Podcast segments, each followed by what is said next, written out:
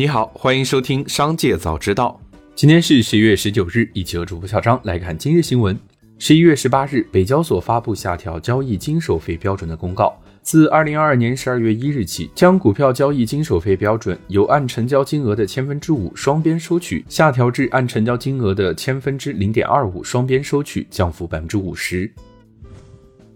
据报道，数百名 Twitter 员工将离开公司。此前，马斯克发出最后通牒，要求员工要么高强度长时间工作，要么离开。消息人士称，Twitter 在十一月十七日晚通知员工将封锁办公室。当晚推特安保人员将所有员工驱逐出办公室。在下周一前，任何员工即使凭出入证也无法入内。接下来来看企业消息。腾讯控股发布公告称，根据公司股东于二零二二年股东周年大会上授予一般授权发行合计九百三十五点零九万股新股份，即已根据二零一九年计划，就于二零二二年三月向不少于六千六百位奖励人士授予奖励发行合计九百三十五点零九万股奖励股份。目前，腾讯控股股份为二百九十二港元，按六千六百人计算，平均每人能获得四十一点四万港元。一位曾和小马智行有过业务接触的 AI 行业人士表示，他们福利挺好，好几个透明的柜子里装满了零食，这些柜子占满了一整面墙，大概三十平米，可以免费吃。不过现在看来，这种气派似乎更多的只是表面。日前，小马智行被爆出基础架构与数据部门缩编，其中隶属于该部门的上海 Data 部已经被解散。十一月十七日，针对市场有关大众汽车变速器有限公司计划于明年三月底正式停产，之后公司将进入关停清算流程的消息，大众中国回应媒体表示，工厂确将停产，随后进入关停清算流程。手动挡汽车销量正在逐年下降，且多家车企已经宣布将停产手动挡车型。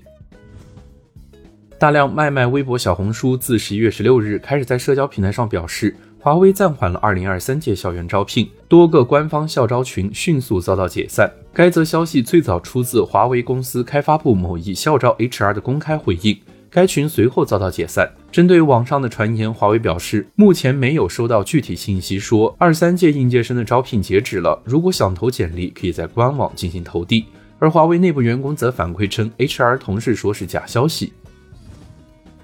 QQ 邮箱发布 QQ 邮箱群邮件功能下线公告。公告称，因业务调整，QQ 邮箱群邮件功能将于二零二二年十二月十日起终止服务。公告还称，该功能终止服务后，届时用户依然可以查看历史的群邮件，但不再可发送新的群邮件或查看 QQ 群列表。官方还称，用户可将多位收件人保存为邮件联系人组，便捷地发送邮件。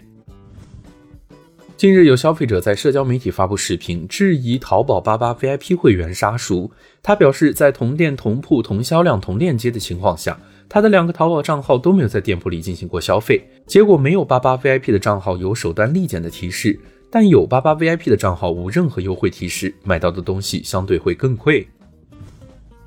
紧接着，再让我们一起来关注产业消息。文旅部发布文件，明确各地要完整、准确、全面贯彻落实党中央决策部署，按照属地党委政府要求，严格执行国家统一的防控政策，进一步提升防控的科学性、精准性。不随意关停剧本娱乐经营场所，符合解封条件的要及时解封。低风险区要坚决做好剧本娱乐经营场所常态化疫情防控，划定为高风险区的应暂停营业。